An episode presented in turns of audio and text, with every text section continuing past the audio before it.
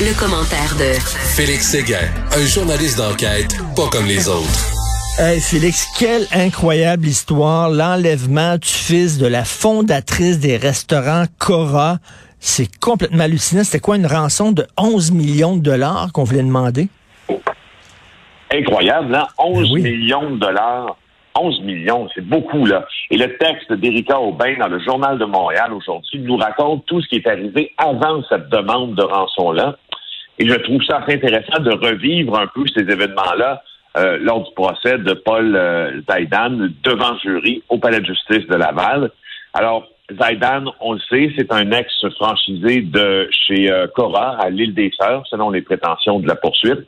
Et lui, il fait face à des accusations euh, d'enlèvement, l'enlèvement de Nicolas euh, Tsouflidis, qui est le fils la fondatrice des, euh, des Cora. Alors, elle nous, elle nous, explique, Erika, ce qui se passe euh, cette journée fatidique du 8 mars 2017 où M. Tsouflidis est enlevé. Il est 21h30, il y a un individu qui se présente à son domicile qui dit « j'ai perdu mon chemin ». Déjà, c'est un peu bizarre parce que maintenant, c'est assez rare avec les téléphones cellulaires qu'on se cogne à une porte en disant « j'ai perdu mon chemin », n'est-ce pas? Enfin, Monsieur euh, Tsouflidis sort à l'extérieur pour aider l'homme. Et là, euh, plutôt qu'aider un homme à retrouver son chemin, il voit en tout cas un, son ravisseur euh, sortir ce qu'il croit être une arme à feu. Il se couche au sol. Il y a deux personnes masquées alors qui vont vider la maison. Euh, la poursuite affirme qu'il vole 3000 dollars en petite monnaie, en monnaie. Et là, lui, il est ligoté avec des attaches autobloquantes, comme on appelle euh, en anglais des tie wraps. Et euh, il est embarqué, dit-il, comme un morceau de bois dans le coffre d'une Volvo bleue.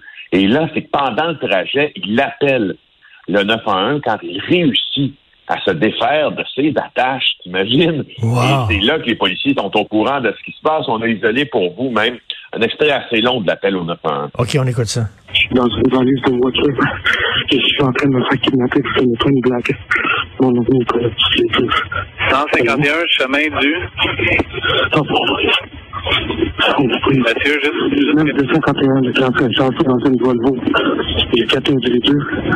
Je suis dans une valise de voiture, c'est pas une blague.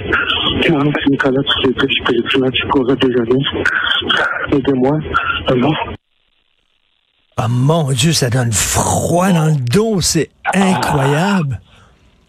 J'imagine ce que tu dois, tu dois sentir que ta dernière heure est arrivée.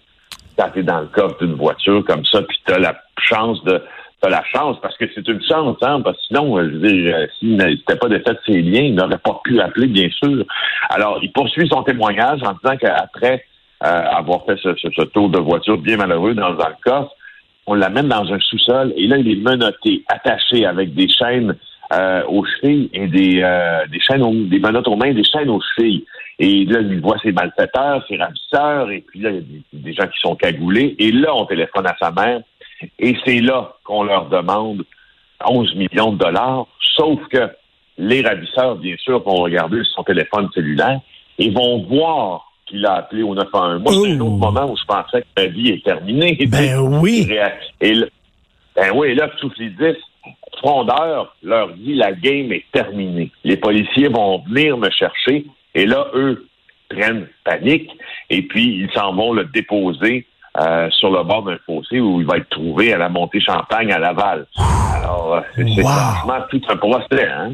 Wow! Écoute, il n'y a, pas froid aux yeux quand même. Il y a, du guts, comme on dit, de, du cœur au ventre de leur dire ça. La game est finie, les policiers vont se pointer. Donc, euh, et euh, 11 millions de dollars, on sait que, bon, euh, c'est un gros succès. Cora, bien sûr, on a tous allé prendre le petit déjeuner là, mais 11 millions de dollars, c'est quand même beaucoup, là. Ben, c'est beaucoup d'argent. Il y a eu des, il y a eu des demandes de rançon qui ont été plus élevées que ça à Montréal au cours des dernières années. Ça, c'est un monde qu'on connaît pas. Hein. Dans la métropole, tu sais que des enlèvements contre rançon, des tentatives d'enlèvement de euh, chez, chez, des industriels qui sont assez riches, c'est beaucoup plus fréquent qu'on pense.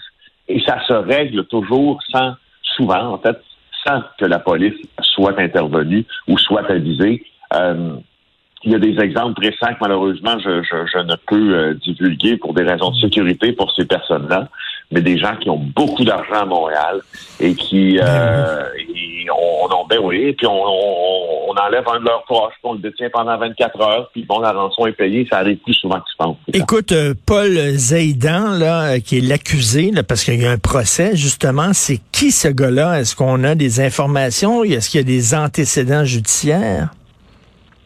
Euh, non, tout ce qu'on sait de Zaidan, on en sait très peu parce que et là, il faut faire attention parce que c'est un procès devant euh, devant jury, donc faut faut s'en tenir un peu à ce qui a été dit devant la cour. C'est ça les règles euh, auxquelles les journalistes doivent obéir. Ce qu'on sait, c'est que selon les prétentions de la poursuite, la, la, la, fondatrice des Cora là, se rappellerait lui avoir vendu une franchise justement du très populaire restaurant à déjeuner à l'île des Sœurs.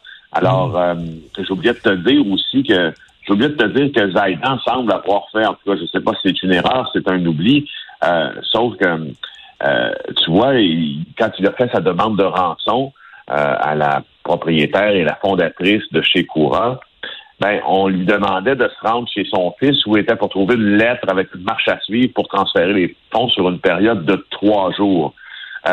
Et sur cette là, il y a une adresse de courriel qui figurait sur la lettre. Je ne sais pas si c'était une lettre, une adresse pour confirmer que, les virements ou les dépôts euh, ou la somme aurait été décaissée, mais c'est l'adresse de courriel qui a permis de remonter jusqu'à Zaidan parce qu'on dit qu'elle était liée à une tablette Samsung qu'il avait achetée avec sa carte de crédit, puis il avait retourné au magasin euh, par lui-même la journée où euh, a été retrouvé selon euh, Maître Baudry-Leclerc pour la poursuite.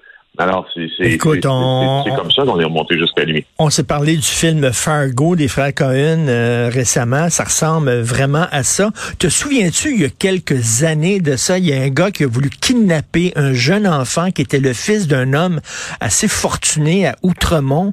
Et euh, c'était pas un pédophile qui voulait kidnapper un enfant pour l'agresser. C'était vraiment pour une demande de rançon. Et il avait pris l'enfant dans le parc. Et il s'en allait vers son auto. Et heureusement, il y a eu un citoyen courageux euh, qui plaquer le gars euh, par terre. Et euh, mais il s'en allait justement euh, enlever pour une rançon aussi. Ça arrive là, plus oui, souvent qu'on pense. Je me rappelle parce que j'étais là puis je l'ai couvert même. Ah oui? On sait, on est plusieurs à savoir c'est le fils de qui. D'ailleurs, pour plein de raisons, on ne peut pas en parler. Mais euh, c'est d'ailleurs, je référais aussi à ça quand je te disais que ça arrive un peu plus ben souvent qu'on pense des enlèvements contre la pension. Écoute, euh, Félix, on sait que tu as Haïti à cœur. C'est un pays que tu connais bien. Euh, la communauté haïtienne est très importante et très aimée au Québec. Euh, ben, bien sûr, le président haïtien s'est fait assassiner. Puis là, ben, qu'est-ce qui arrive avec l'enquête? C'est une bonne question que tu poses. Ben oui, il y a plein d'intrigues de palais dans l'enquête sur l'assassinat du président euh, Jovenel Moïse survenu le 7 juillet euh, dernier euh, dans sa, résidence présidentielle à Port-au-Prince. Et puis là, c'est assez important parce que il y a d'autres développements comme ceux survenus en Turquie. Il y a Samir Andal, c'est l'agence de presse turque DHA qui rapporte qu'il a, ben, ça a été confirmé de toute façon d'abord par le parc haïtien. Euh, il a été interpellé euh, en un vol à provenance des États-Unis alors qu'il faisait transit à Istanbul. Il voyageait avec des passeports haïtiens, jordaniens, plus un document de voyage palestinien. Et il a hmm. été arrêté. On dit que euh, le ministre des Affaires étrangères euh, haïtien, Claude Joseph, dit que c'est l'une des personnes de grand intérêt dans l'enquête sur l'assassinat du président Moïse. Il y, a un, officier militaire colombien qui a été arrêté à la fin octobre aussi euh, en Jamaïque. mais lui, tu vois, c'est un ancien Colombien. Donc la piste colombienne est toujours là. pendant ce temps-là, ben, on a la première dame qui, qui a été entendue pendant plusieurs heures au parquet de Port-au-Prince comme témoin euh, moi, ce que je trouve là-dedans, c'est qu'il y a beaucoup d'intrigues de palais encore. Là. Il ben semble y avoir trop de personnes d'arrêter. Il semble y avoir trop de personnes d'arrêter. Parce qu'on en a profité, puis c'est, bien malheureux aussi, euh, parce qu'en Haïti, c'est un peu comme ça parfois. On en a profité dans cette enquête-là pour euh, aussi faire emprisonner des opposants politiques, puis faire emprisonner des gens qui avaient un œil aussi sur la présidence. Donc, hein. c'est très difficile de départager à Port-au-Prince qui a été arrêté pour des motifs judiciaires crédibles et réels et sérieux, euh, et ceux qui ont été arrêtés parce que quelqu'un au parquet qui a décidé que cette personne-là devait pour quelque hmm. raison que ce soit la mettre hors d'état euh, de de nuire. Alors euh, voilà, on, c'est, c'est, ce sont les derniers développements sur l'assassinat de Et en terminant, il faut lever notre chapeau à ta gang du bureau d'enquête là, qui a sorti une nouvelle. 39 erreurs majeures lors du dépouillement du vote, beaucoup d'anomalies, d'irrégularités. Oui, Dominique Cambron voulait qui a fait en tout cas l'une des choses qui sait faire le mieux. Il s'est sorti des, des classeurs Excel, il a pris les résultats du vote. Il a commencé à travailler avec ça, avec tous nos collègues au bureau d'enquête. T'imagines, c'est une job, là. Euh, de job de fou, là, de ben oui. De ben oui. Les trois, il y a, ce qu'il a fait, c'est qu'en fait, il a analysé, là, euh, de manière très, très stricte, là, les, euh, les euh, résultats détaillés de 3329 sections de vote qui ont été fournies par la ville. Euh, et il y a plusieurs cas qui ont été problématiques, dans la moitié des cas problématiques. Euh, Dominique et, euh, toute notre équipe au bureau d'enquête a décidé des dizaines de votes qui semblent manquants en surplus.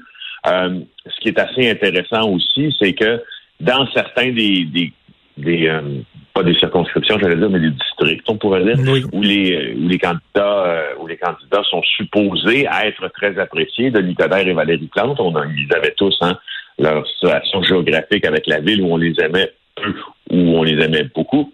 Ben, il semble que là, il y a des votes qui sont pas correctement comptabilisés, puis qu'il n'y a pas des votes qui devraient leur, leur, être attribués qui ne le sont pas. Bref, il pourrait y avoir un impact sur l'élection parce que dans les dans les coins où c'est très, très, très, très serré, il y a des recomptages judiciaires qui sont demandés. Ben oui, et là, la question qu'on se pose, bien sûr. Alors, bravo. La question qu'on se pose, bien sûr, on le sait pas. Est-ce que c'était vraiment le résultat d'une distraction des gens qui ont compté les votes ou c'était vraiment malveillant?